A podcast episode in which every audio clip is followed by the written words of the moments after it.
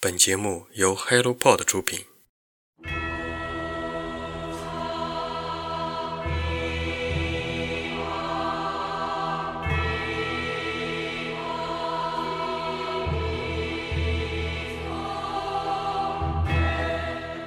个人认为它是真结局，就是你依然可以把火抢过来，你不去烧，你也不去灭，但是你可以把火据为己有。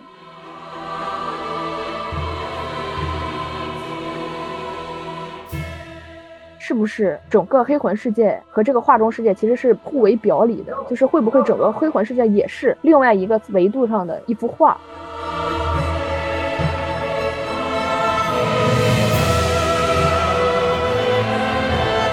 然后我前些日子我跟我一个朋友就是聊的时候，我说我现在跟你说一下，就是我现在脑海中的这个回忆地图啊，是不是就是从这儿出发这么走，然后就是那个地方，然后从那儿再往下走，就那。然后我说着我说你怎么还记得？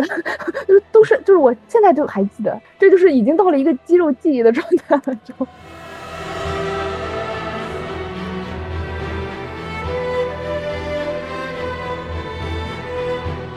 本痴迷的这种巨大的人形怪兽，其实是他们对于空投核弹，就是核战争的一个后置的一具象的恐。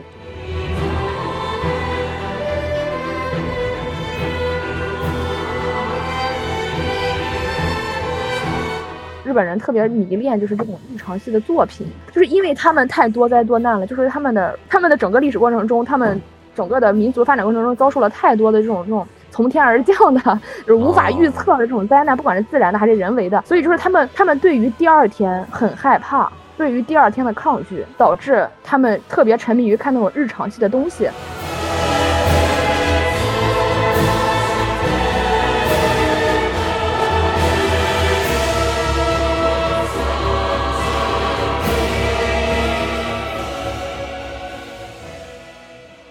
那这样的话，就是再跳到魂三，魂三的话，就是说它开始的时候，新王已经传了很多很多很多很多很多代了，不断的火焰地面上，但是它整个势头是衰败下去，就是火焰还是越烧越小这个样子。然后魂三的故事就其实就是比较简单，就是一句话吧，就是说玩家又开始被钟声敲响，然后醒来了，说哎呀，这个什么不死人啊，你要去寻找你的火焰呀，就这样子，他就又去了，他就又变。过五关斩六将是这样，哎，其实也不能这么说，就是说为什么玩家会在魂三的世界里被叫醒？因为就是火越烧越小了之后，新王们就开始逃避自己的责任了，他们不想去烧了，他们觉得这没有意义。魂三的世界开始的时候就说什么火焰将熄，然王位上不见新王，好像是说了一样这样的话。火焰已经在快熄灭了，按理来说就是各位的王应该是在他的王位上熊熊燃烧他们自己的灵魂，燃烧我自己，但是没有人去烧了，所以钟声就响了，把我们的玩家叫醒了。呃，玩家就是说，在魂三里面做的事情，其实就是说，你去到不同的地方去，把那些逃避他们责任的王给杀了，然后把他们的灵魂拿到手里，然后重新投入到火焰之中，让火燃烧下去，这样子。他自己不需要牺牲，对吧？他自己也可以吸收，对，这个就是说到结局的时候，你到底该怎么选？那就是说他把各个就是逃避责任的王给拉回到，把他们的灵魂篡夺过来之后，那魂三到了最后呢，玩家依然开始面临选择了。这个故事的也是这整个故事的结局，你要怎么选择？那他依然有一个选择，就是说我可以继续烧火，对吧？我可以继续传火，是这样的吧？我可以，对吧？但是他他还给了另外一个选择，就是说我也可以灭火，就是一样，对吧？就是我把我把火灭了，就我觉得就没意义，就是反正火早晚会熄的，对吧？我把这些人一路杀过来，我觉得他们可能洗脑了，就说哎没意义，没意义，我也觉得没意义了，那火就灭了吧，就这样，依然有这两个选择，但是他又留了另外的两个结局，还有一个结局呢，就是说。我觉得这个结局其实是本身也是蛮蛮灵魂的一个结局，我个人认为它是真结局，就是你依然可以把火抢过来，你不去烧，你也不去灭，但是你可以把火据为己有，就是你去烧就代表着这个火这个力量就是你就相当于一种奉献一种牺牲嘛，然后你灭火就代表你直接就把这个东西的存在给抹消了，但是另外还有一种可能啊，火在这里熊熊燃烧，它是巨大的力量和能量和灵魂，我可以把它据为己有，据为己有有什么用啊？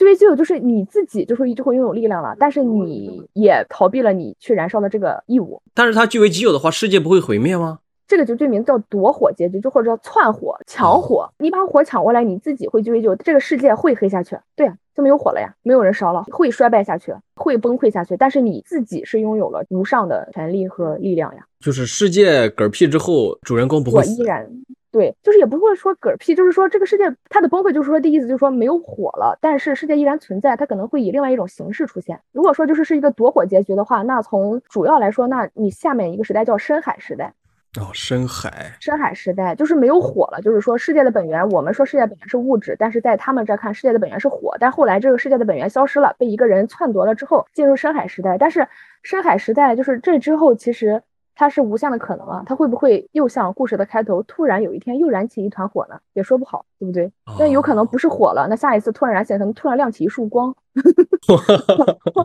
奥特曼就来了，我对吧有奥特曼，然后怪兽，还有什么？对，所以就是为什么我觉得就是这个就是这个结局它是真结局，或者说我喜欢的结局，是因为我觉得它其实打破了一种轮回，把故事往下一个可能性去推动了。因为不管是灭了火，那你灭了火，这个世界就没了，对吧？就是你把火燃烧下去，那其实你不改变一个事实，就是这个火它总熄灭的，它总会衰败下去的。你在燃烧，你燃烧到了后来，就可能会有新的渴望火的人过来，把你给一刀捅死，然后抢走了你的火。就是如果是这样的选择的话，这个故事就就还在这样的轮回里面不断的进行着。但是如果说你抢了火，这个时代就不是火之时代了，我们进入深海时代，我们 等待的就是下一次希望的出现。你就选择了这一个结局吗？对我想我是我四个结局都打了，但是我个人来说，从文本角度，我觉得这个结局是我比较喜欢的，因为它就是好像故事往前推了，它不再在这样的一个什么灭火传火、灭火传火、灭火传火的这么一个不断往返中，就是反复进行了。然后还有第四个四个结局，就是跟这个里面的剧情，就是就是他可能会变成黑暗之王。这个我就这个其实我我在游玩过程中，我我对这条线儿就不是很感冒，所以我就也不多说了吧。因为我觉得嗯说到这儿的话，其实基本上这个故事就是这个样，最后依然就是反正就是终极问题，就是这个火到底怎么办？你刚才当时嗯说过，主人公的话，玩家的话，去各个地方把那些不想当那个新王的人给干掉。的王给干掉，对，对，这些人的话，就是每个关的大 boss 吗？嗯嗯嗯嗯嗯嗯，是这个样子。但是，呃，我想想，我关于这个地方我还要再说什么？哦，还有一个，还还有一点事儿，就是说，但是你不你不觉得听完整个故事，你会听到很多很多火，但是你会不会有个问题，就是为什么黑暗中忽然有一天产生了火呢？有有有有有这个疑问吗？有这个疑问，我还 纳闷呢。面子了。有有，但我觉得这个它其实没有办法去解释，就是包括就是我我看的这个 Dog 三嘛，它有一个解释，我觉得蛮有意思，或者说我我挺认同的，就是说《黑魂三》它正片结束之后，它有一个 DLC，就是像番外一样的存在。第一个 DLC 的名字叫这个 DLC 的名字叫什么？反正这个 DLC 里面出现了一个人叫小女孩儿，她是一个画家，然后她画画的。这个小女孩呢，她跟这个。他就是他在画一个世界，他画的那个世界就是很混沌，就是一片混沌，就有点像我们这个故事开始的时候，一切都是混沌的，然后没有没没有光，没有暗，就这样的一个世界。他的画就是这样子的。然后你如果跟他对话的话，他会给你透露出了一个信息，就是说我想要画火，但是我从来没有见过，我要见到火，我才能在这个画面上画出火来。这个就是那个 UP 主他的解释，就是说那其实是不是整个黑魂世界和这个画中世界其实是互为表里的？就是会不会整个黑魂世界也是另外一个维度上的一幅画？突然有一天，外面的那个作者看到了火，于是他在这个画上点了一笔，我画出了火，于是这个世界就产生了火。哇，有一种嗯怎么说上帝视角的感觉。我们所以为的整个一世界观庞大的世界观，在别人看来就是一幅画，一幅画一部作品，对吧？对，我们在魂一和魂三，你都可以就是穿过那个画面进入到一个画中世界，但是你怎么去描述，就是画中世界一定是画中世界？为什么我不是从画里走到画外呢？就这这种互为表里的这种暧昧不清，我还是很喜欢的。它的这个设定就是可以作为一个为什么火存在的一个解释呀？为什么会有火？会不会就是有一天画家，哎，突然就是我想画火了，我画了一笔，然后这个世界就产生了，所以才会有了之后所有所有的故事。这个解释太牛了，真的。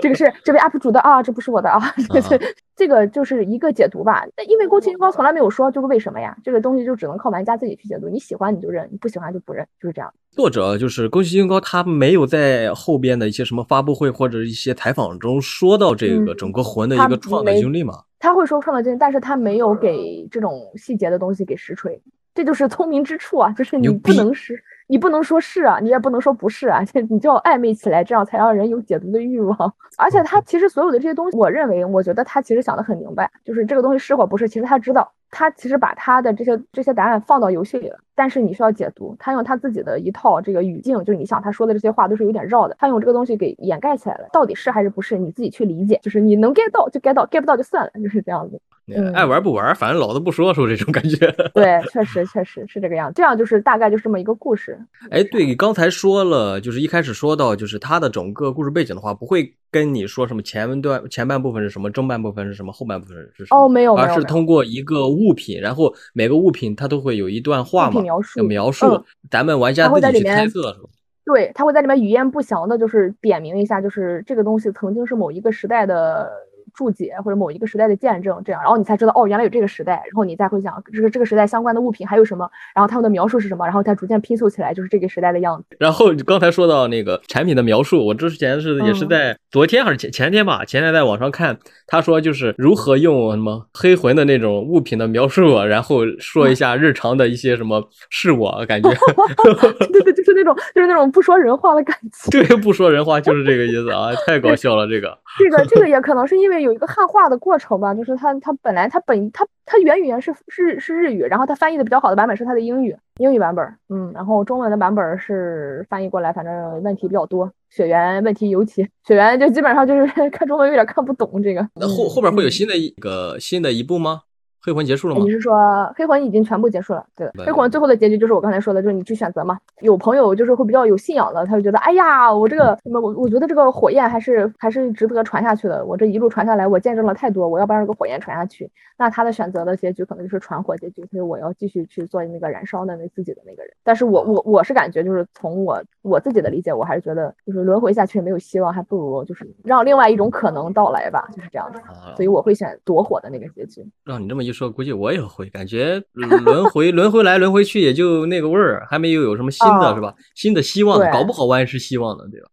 对对对，然后这个那结局到底哪个是真结局，作者也从来没有说过，这个就大家自己去看了。玩黑魂当中的话，有什么特别的一些难忘的比较场景吗？对你来说？哦，太多了吧，这个呀，真假太多了。嗯。对啊，这个首先就是说，首先魂一的整个地图对我来说都是让我非常非常佩服的、敬佩的。我如何去形容魂一的这个地图？基本上玩过的基本上都懂啊，就是它是一个上下贯通的一个立体的地图。这句话是什么概念呢？就是这个东西，就是说，就各位老师肯定就是不懂哈。就是我我来描述一下，就是 就比如说你 A 篝火出发，就是 A 篝火相当于是一个存档点，你从这个存档点出发，然后你上上下下你走了很多很多地形，你说爬雪山，你过草地，然 后或者说你你穿过了一些，比如说城堡呀，你在城堡里面坐电梯上上下下，然后你走了很多通道，然后你过了很多房间，然后你到了 B 这个地方，其实你走到 B 的时候，你已经完全就是忘记了，就你完完全不知道自己在哪儿了，因为这个游戏它是没有地图的，你没有办法。按个 tab 键看一下地图，就是是没有的，所以就是说你你其实你从 A 你走到那儿，你其实你就忘了，就是我经过哪些地方，我现在在哪儿了，我现在是在一个就是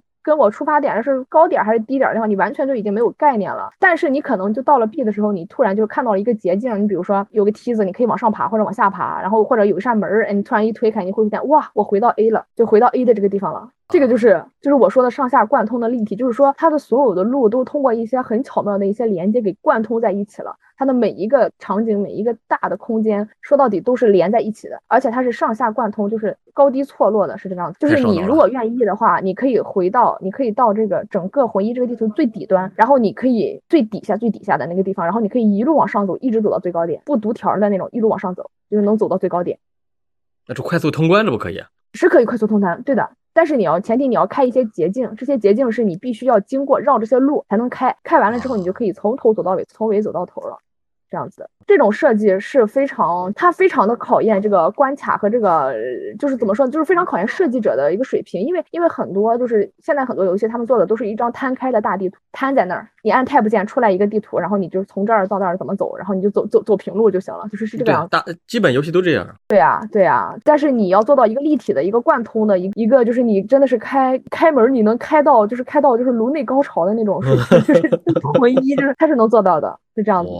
对，而且还有一点点就是说，就是还是就是基于它没有地图这个设定，就是没有那种总览地图那种设定，就是说你所有的路都是自己去摸索的嘛。那你从 A 到 B 的这个过程之中，你可能会死无数次啊，就是你可能走两步，哎，被小兵跳出来，小兵捅死了；走两步，哎，你掉下去了；走两步，哎，你堵死了，怎么着的？那你就会又会回到 A 嘛，然后你就会又会往前走。所以基本上你自己在毫无攻略的情况下，从 A 走到 B 的时候。你经过了哪些地方？它长什么样？然后哪个地方有些什么怪？你基本上都已经全记住了。哇，对，所以就是说，它哪怕没有地图，但是你走完了之后，这个地图就在你脑海中了，就你自己脑内想。这这不是白死的，我感觉。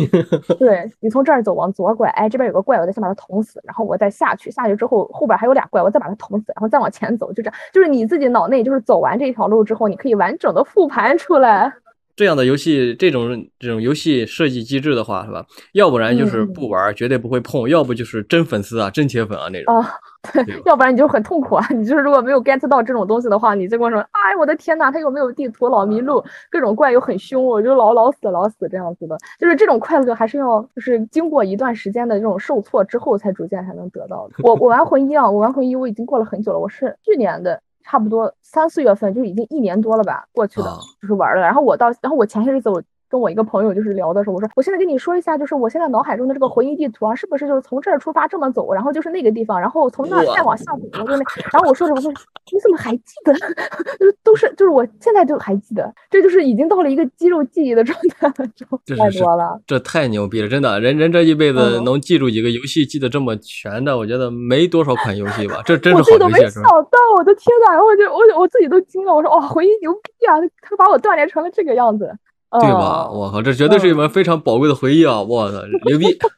我靠，对，然后这就是从大来说，就是你说难忘的场景，那最难，我觉得就是魂一这个地图的确是值得说到说到的。然后那你说，如果说是具体的场景的话，呃，我觉得还是挺多的。你比如说魂一，它有一个地方，就是从地牢里走出来，走到了冷冽谷这个地方的时候，它是，我想想，等等，那不是魂一，那是魂三哦，就是魂一，就是说你从赛叫什么赛。在那古城。对，就是一个古堡，然后那个古堡它是有非常多的机关，有非常多的陷阱的地方，然后非常多怪物，就是它非常的恶心人。从这个地方离开之后，你前往下一关的时候，你就会前往的亚诺尔隆德，就是王城。这一瞬间真的特别的震撼。你从一些阴险的，就是那种山沟沟里，然后你突然走到大城市的那种 感觉，就是就这个玩过的真的都懂。就是当整个王城就是非常的富丽堂皇、非常的壮观、宏观的那个宏伟的那个形象突然出现在你面前。然后你在那之前，你的那个游戏的屏幕已经暗了很久了，就是它整个色调就是又灰又暗，然后又绿绿不绿蓝不蓝的，就是色调，然后突然就是进入到了一个主色调是。金黄色的这么一个画面的时候，哇，就很震撼。这个是我很难忘的场景。然后，其实我印象比较深的场景，基本上都是基于这一套逻辑。我先走了一些很恶心的，然后很阴暗的，就是很很很阴险的一些地方，比如说什么地牢呀，或者什么什么什么病村啊、大树洞呀这种东西。然后我突然走到一片儿，下一个场景出现在我面前，然后下一个场景会特别的开阔，特别的美。对对对，这个反差我觉得也是他们的设计的，经过他们设计的。你在看到这些美景之前，一定要经历过一个非常不好的地方，然后你到了这儿，你才真的能感觉到那种美。就这个的震撼还是非常非常有的。嗯，这就是 设计的好，苦尽甘来的这个诠释啊，真的是，真的是，真的是，这就是比较难忘的场景。好像就是从地牢里走出去看到冷冽谷的地方，我不知道你还有没有印象？它地牢就也是那种，就是反正就是很多机关，很多。就是那种叫什么，就是一就是踩你踩你，就有些按键齐发那些地方。嗯，然后会是一个很闭塞的一个场景，然后突然走出去，你就看到了一个冷冽谷，一个大的王城城堡就展现在你的面前，然后月光照下来，然后就是星辉泼洒在什么那建筑上，就是这种感觉。你要给他诗情画意一番描写吗？这真的很好看，但是就是，哎，反正走到你要经过一个桥嘛，然后走到那个地方，然后你走到那个过程中，你就又会被阴一下，就是宫崎英高，就是不会让你舒服太久。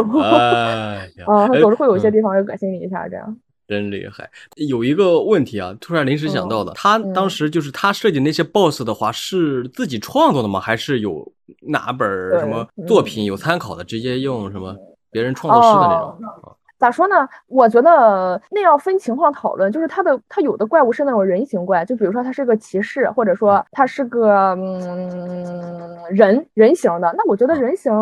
那可能他要参考一些吧，因为你的设计风格是咱们中世纪古堡的这种设计，那你可能把它设计成一个，你可能取了十字军东征时候的那些圣骑士们的他们那些呃设计，那些盔甲呀，但是它也有那些非人形的，就比如说是那种浑身都是冰碴子的那种狗，或者说是什么那种呃嘴是鳄鱼，但是身子又是又是狼的那种那种设计，我觉得那种可能就是他们自己发挥吧。嗯，我挺喜欢看 BOSS 的感觉，嗯挺好看的，有有很多很漂亮的 BOSS，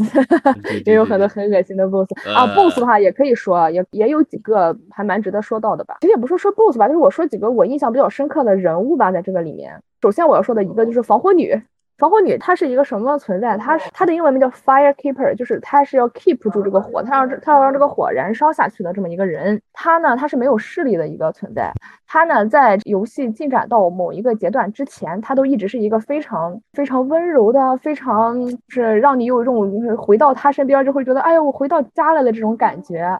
啊，她是会守在篝火后后等你嘛？这个防火女一直说我是一个防火女，我要让这个火燃烧下去。但是防火女她她的那个形象，她是一个就是她有一个黑色的一个眼罩一样的东西罩住了她的整个就鼻子以上的部分，她是没有视力，她看不清东西。是那个故事进展到某一个角度的某一个时间段的时候，就是玩家会得到一个物品叫防火女的眼眸，因为就是是也有很多很多防火女，然后防火女就是死掉之后，他们从她的尸骨上取下来了一一对眼眸。你如果把这个眼眸给防火女的话，防火女就会拥有视力，她就会看到一些东西。如果说你把这个眼眸交给了他之后，相当于防火女她看到了一些东西，但是她看到的并不是我们看到的这个东西，她就相当于是有一种看看到未来吧，她看到的是火焰熄灭之后的世界，他会看到之后，他就开始他的台词就开始变了，就是说什么这个，他也不会直说，反而他就是他传达的一种观念就是，其实火焰熄灭也不错，就是这样的一个设定。就是他会说一些这样的话了，就是一个防火女会说一些违背她自己职责的话了。从给了她眼眸，给了她视力之后，她就开始说。然后这个时候就是跟防火女，就是防火女所在的那个传火祭祀场场景呢，他那个 BGM 也会发生变化，他的配乐也变了，他的配乐会变成一首。带着点哀伤的，我觉得还带着一点微惊悚的那种风格的那种音乐。然后那首歌呢，BGM 它的名字叫 Secret Betrayer，隐秘的背叛者。从这些信息传达出来，就是说防火女在拥有了势力之后，其实她内心的想法是，我希望这个火熄灭。这些东西是从他没有就是直接的说，就是防火拥有势力说说，嗯，大人，我们不如把火熄了吧？没有，他 就是他就是他很隐晦的去说一些小的台词，然后他再通过 BGM 的这种变化，然后给玩家传递一个这样的信息。这个信息如果你不去细想的话，你甚至都不会想象得到。小细节是我很喜欢的，就通过他的一些什么饰品啊，一些装备啊，一点一点摸索出来。对的，对的，对的，尤其是这个 BGM 的变化就很绝绝子，你就听他的 BGM 变了，你会觉得哦，他是可能是他的心情变了吧，怎么着的？但是你看到了他的歌名之后，隐秘的背叛者之后，你才会真的知道哦，他确实是变了，而且他的心里的想法也变了，就是这样的，这是一个很妙的一个小设计吧。对对对，而且怎么感觉同样玩一款游戏啊，有的对细节处把握很把握很全面的人能体会到作者的一些 心意，但是对于那种。像我这种平庸之辈的话，哪怕好作品给我，我也感受不到啊！哎呀，我觉得这种就是属于，就是如果你愿意，你喜欢这个故事，你觉得这个故事有值得研究的价值，那你就会愿意花时间去研究这个东西啊。对对对对对，嗯，这个也不是我发现的，这个是玩家发现，然后我在网上看，就是发现了，就是我看到了，而不是我发现的。感谢玩家，也感谢你。感谢玩家，真的是。然后再说一下，所有的玩玩家路上遇到过的新王，各种 BOSS，不管是传火的还是不传火，他们就是大 BOSS 嘛。这个 BOSS 它是有难和易之分的，就是有的 BOSS 其实蛮好过的。虽然说就是我们都在说黑魂这个游戏它难，但其实它这个难吧，我觉得，我觉得也就相对来说吧。它是相对于一般的游戏来说是有些困难的，它需要你更认真、更集中的去玩儿。但是就是黑魂整个，不管是黑魂血缘还是只狼，就是设计所有的标准都有一个它的难度标准是有标准的，它的标准就是宫崎英高能通关 啊，他能通关，嗯，对，所以就说他觉得他能通关的这个难度，这个难度再怎么难，宫崎英高这种人他是可以通的，这就 OK 了，他就觉得他觉得差不多到了这种，所以说就是你说他难他难，他也没有就是难到离谱是没有的。他通关的话，就是比如说通关的一些攻略秘籍的话，他是不是脑子本来就知道了，所以他知道该怎么通关？其实就是说，就是你到底要用什么方式通关？你说攻略秘籍，那可能就是说，比如说我正面打不过，我可能有些小方法，我能把它打过，是这个意思吧？对对对对对，但这个他宫崎英高可能有，也可能没有，但是确实有很多玩家他会研究出来这些东西，但这些东西都是就是玩家摸索出来的啊。就你比如说有一个 BOSS，他叫那个。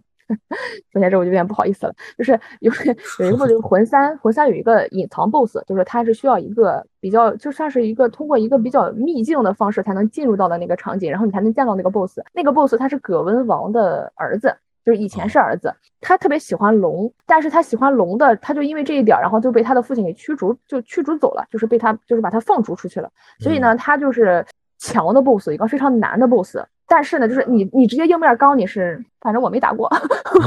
就是 你这就是硬面跟他刚的时候是真的打不过，然后就很难很难的一个 boss。后来就开发出来的一套机制，就是说你就你会发现，就是当你跟这个 boss 站的比较远的时候，可能隔个几十米远，就是视觉意义上几十米远的时候，你会发现这个 boss 他不会主动攻击你了，他就会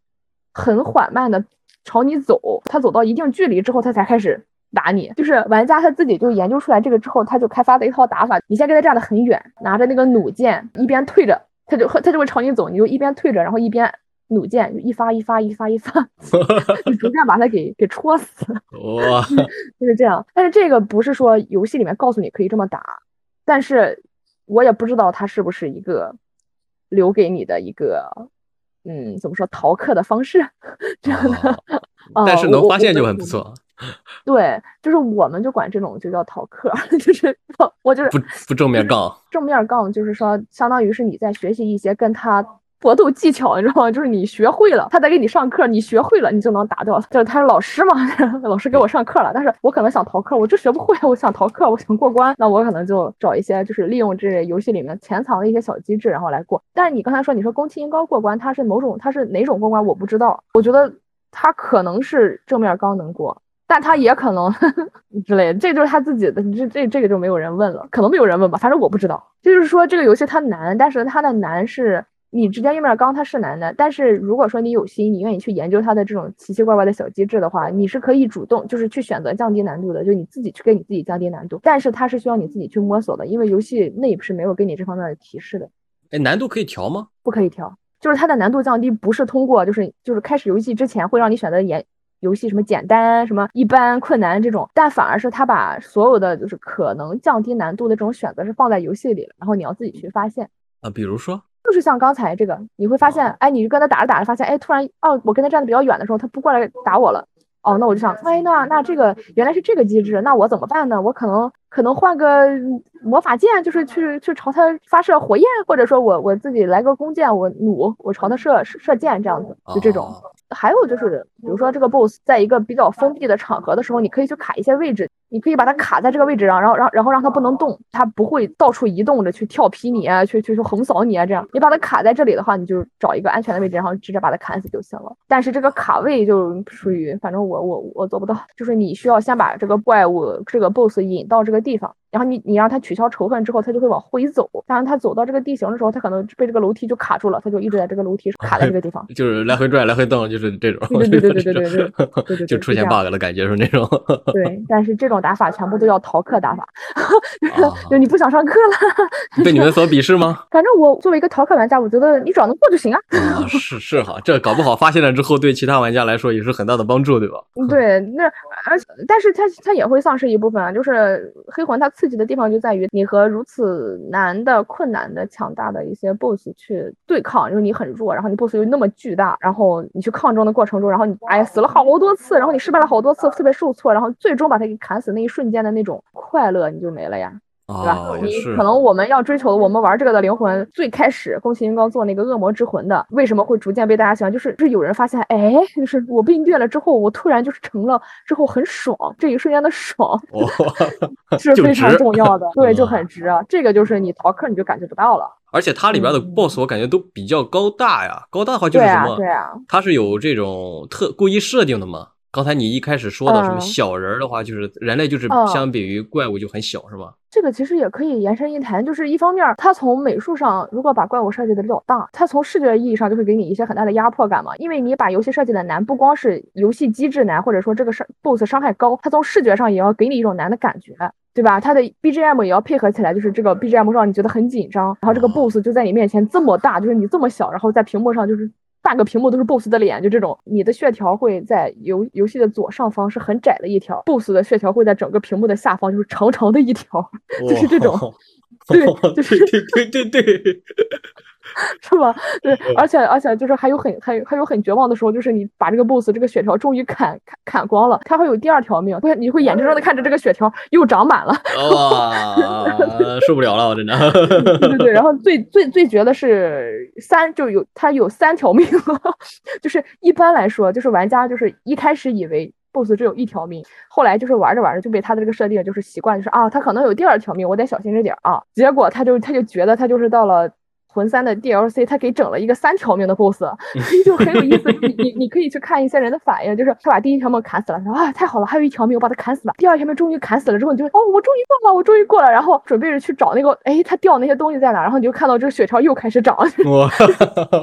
那个时候，那那些人那个反应真太有意思了，就是就是玩家就一定要想，就是你死的宫崎英高，你真的有阴道，就是这种，就是第三条命你又会反复死，然后你你不管怎么着，你终于把他砍死那一瞬间，就是你说终于就是这种快乐也是也是很强烈的，也是没有办法就是从别的地方获得的，你必须要有前面的这种至暗时刻，你才会有后面的这种就是极度的这种成就感，这种这种挑战成功的这种快乐。哇，那感觉好爽哎！它其实也不是说每个 boss 都大，它也有那种人形的怪，就是跟这个玩家差不多大那种人形怪。反正就是流传着一个，就是人形怪是最最难打的，因为人形怪它的那个，它跟你怪物太大了，你你大不了你绕到它后面去，你很容易就会砍到它一些小细节，你砍它一条腿或者你砍它一下尾巴都是可以的。但是人形怪你就你就相当于两个人就是贴身肉搏，就是而且它的变化，它的出招又会就是更复杂一些，反正更难打一些。所以也并不是说怪物越大，在这个更难打，就是人形怪有时候是更难打的。然后还有 就是我之前听那个电影播客的时候，反正有有人就会说到，为什么日本人如此痴迷这种巨大的怪兽，就是。哥斯拉，哥斯拉，对哥斯拉。当时那个讲的那个人，他是有一点点就是心理学相关的专业。他是说，反正他说的也比较专业，但是他的这个结论就是说，人日本痴迷的这种巨大的人形怪兽，其实是他们对于空投核弹，就是核战争的一个后置的一个具象的恐惧。核战争对于日本人来说是一个从天而降的，从零到突然爆炸的一种灾难，对吧？这个是其他地方人没有体验过的，就是相当于是你的日常生活突然的一瞬间，然后全部被摧毁的这么一种。体验对，所以说就是你经历过之后，就是整个日本的社会就会对这种突然而来的、具有巨大破坏力的、无法防备的灾难，就会有一种恐惧。他的这种恐惧，就是会在影响到他后面的一种文学创作过程中，就会具化成一种巨大的、庞大的，我们无法用人类的这种身躯去对抗的这种巨大的怪物。所以他们才会产生哥斯拉这样的一个 IP，所以才会有就是奥特曼也一定要变得特别大，才能去打哥斯拉。哦，是可能有这样的一个潜在的一个民族心理在。对呀，对，而且就是说，再多说一句的话，就是那位专家他分享的，就是说，其实你去看日本人他们处理哥斯拉的方式，也能看出来他们的，他们的民族性，就是他们潜在是觉得这种灾难是没有办法防备的，也是没有办法解决的，就是他总有一天可能会再来。所以他们每次处理哥斯拉的时候，他们并不是把他真的杀死，他们很多时候他处理的是把哥斯拉冻住，或者说把哥斯拉关在外面。我们。建墙或者降防御工事这种，就是如果你从这个角度去切下去去理解的话，就是说日本人他可能潜在的一种意识就是这种灾难总会再来，我没有办法去彻底的去消灭它这样的一个潜在的观点吧。看到哥斯拉了，挺牛逼啊！跟这个这个解读我感觉，对，这个就是人家就是专家解读，这这个这角度很妙嘛。这个我想到是因为就你刚才说这种很巨大的这种怪物，它可能也是一个整个就是这种巨大怪兽。崇拜巨大怪兽迷恋所影响下来的一种一种一种巨大怪兽也是强者的崇拜吗？他要崇拜强者的话，我觉得强者崇拜可能在更多的你可能看美国的片子会多一点，比如说什么环太平洋那种。啊，但是对于他们来说，这种巨大的庞大的东西的，你比如说你你你说迷恋和崇拜，其实更多的他往深一挖，就是他很恐惧这个东西，所以他把它设计了出来。我想到了两个字，敬畏，是吧？嗯，可能吧，可以这么，反正就这么一种心理。嗯，因为你刚才说的时候，我突然想到了，为什么要说敬畏呢？是想到了一个场景，就是日本它不是岛国嘛？岛国的话，其实经常多灾多难，像地震啊、台风、海暴，就是海啸这一系列的一个从历史上的这种多灾多难，就让他们日本人的话，感觉就是要什么敬畏自然、敬畏自然的一灾害，因为它是避免不了的，它总会出现的。对对，他们这个多灾多难，所以就是日本的他这个作品里面，包括我看动漫啊，看动漫就是他们就是有有这么有这么一个类型的作品，就是日常系动漫作品。它这个故事它就是一集一集的，然后就描述的永远是一些平平无常的一些日常故事。就是比如说一个孩子是就是中学生嘛，然后他就上学，然后上学路上就是比如说这一节讲一个运动会发生的事情，下一节可能讲就是去谁家里，然后怎么怎么着，反正就是这种你看起来像是这个故事在一天一天的是日子在一天天往下推，但是其实是没有的，其实是不断的。重复着同一天的这么一种概念，日常 系的这种故事。但是呢，日本人特别迷恋就是这种日常系的作品，就是因为他们太多灾多难了，就是他们的他们的整个历史过程中，他们整个的民族发展过程中遭受了太多的这种这种从天而降的，就是无法预测的这种灾难，不管是自然的还是人为的。所以就是他们他们对于第二天很害怕。对于第二天的抗拒，导致他们特别沉迷于看那种日常系的东西，就是这种日常一天一天一天一天这种安全的日子，他们是希望不断重复的。就是在这个世界它是绝对安全的，它没有它没有那种。突然出现的，就包括什么突然什么从天而降的什么外星风生物，或者突然哪边发生战争，这些东西都没有。他把这些所有的他们害怕的东西全部摒除了。他创作这种日常戏，其实就是一种就是被这种自然灾害锻炼出来的一种应激的一种 安慰的东西。所以才会有这种，他们真的特别喜欢做这种日常戏动漫，就是特别多，就是讲那种一个一个的小故事，一集一集的。然后，但是你看起来像是一天一天，但其实说到底就其实就是同一天的重复。啊，我想起了樱桃小丸子。哦，对，就这种可以做很多很多集，可以做好多好多年的作品。对啊，我一直喜欢，到现在我也喜欢。对对，对的对的对的，就是就是就是他就就你往下做，你可以一直看，你可以一直看，但是你会觉得他每天的日子他变了吗？其实没变，他就是在他周围的那个世界里面不断的去重复他的日常生活。对，孩子永远长不大，就这种主人公永远长不大的感觉。对对对对对，因为长大长大就意味着。不确定，或者说长大就意味着不确定就会带来危险，然后这个危险在日本人看来是非常，就是这种不确定在日本人看来是非常危险的，所以他们就潜意识里面就会拒绝。哦，怪不得，怪不得啊！你给我开了一片新的天空啊的感觉。哦，是吗？谢谢。就是你刚才说的，就是日本的那种，你说多灾多难嘛，那那就是你也可以就是反映到他的这种作品里面，也是有也是有影子的，也是有痕迹的。那因为黑魂给我的体验实在非常的多，然后让我想到的东西也非常的多，所以我说了非常的多，那可能要剪成几期节目了。如果大家喜欢黑魂的话，欢迎继续收听。